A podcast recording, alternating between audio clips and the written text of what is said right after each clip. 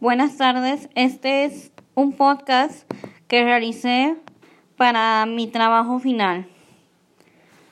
Me presento, mi nombre es Katia Guadalupe López Rodríguez. Estoy trabajando en un grupo de segundo grado en la Escuela Primaria México, en el municipio de García Nuevo León.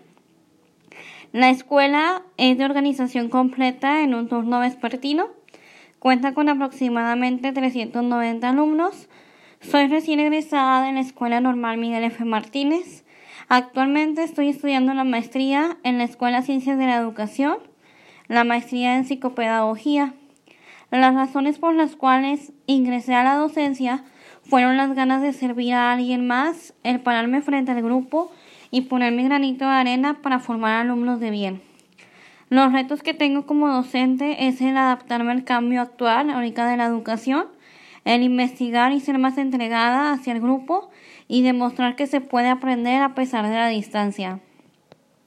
El grupo de alumnos en los que ahorita actualmente estoy trabajando es de segundo grado. Está compuesto por 27 alumnos, de los cuales 15 son hombres y 12 son mujeres. El rango de su edad varía ya que es de 7 a 8 años. Las condiciones en las que, se, en las que viven los alumnos son regulares ya que es un, es un nivel socioeconómico medio bajo, en donde lamentablemente no cuentan con todas las herramientas para trabajar a distancia. Lo que más les buscan los niños son las clases en las cuales se puede interactuar un poquito más. Aunque no se conecten todos, eh, les busca mucho trabajar la asignatura, en este caso de matemáticas, ya que trato de hacerla de una manera divertida o entretenida. Lo que más me agrada del grupo es que son cumplidos y responsables en cuanto a las actividades que se les encarga. Lo que no me agrada tanto es que no tienen la oportunidad de conectarse en una videollamada o, o inclusive saca, eh, tienen muchas barreras para, para conectarse. Los alumnos que he tenido menos relación son alumnos que no he podido contactar desde que inició el ciclo escolar. En este caso nada más es solo un alumno y, en, y en, en ocasiones hay alumnos que no, son, no están muy activos ya que tienen diferentes situaciones donde no cuentan con internet, eh, no viven con los papás, en donde se viven diferentes situaciones en su familia. Lo que más me gustaría conocer de ellos sería saber cómo se sienten, qué piensan y cómo ellos se sienten al cambio ahorita que estamos viviendo actualmente. Mi principal reto para conocer a los alumnos del grupo es en organizarme como maestra para poder hacer videollamadas de forma individual, ya que no solo se pueden conectar a WhatsApp, entonces es mi medio para, para contactarme con ellos en adaptarme a la tecnología tanto ellos como yo y, y pues seguir buscando estrategias para los aprendizajes de los alumnos.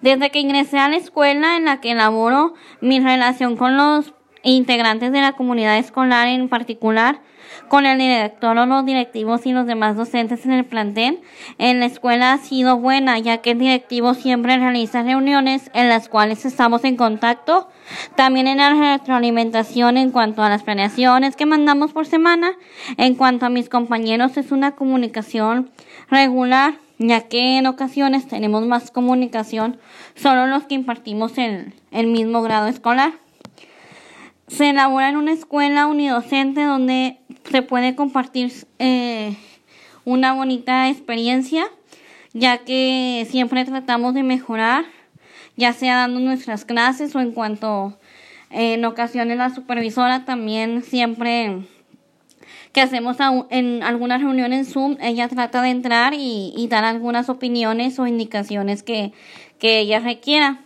Los principales retos que he enfrentado eh, sería el cambio de primaria, en estar practicando una escuela totalmente diferente a la que estoy ahorita.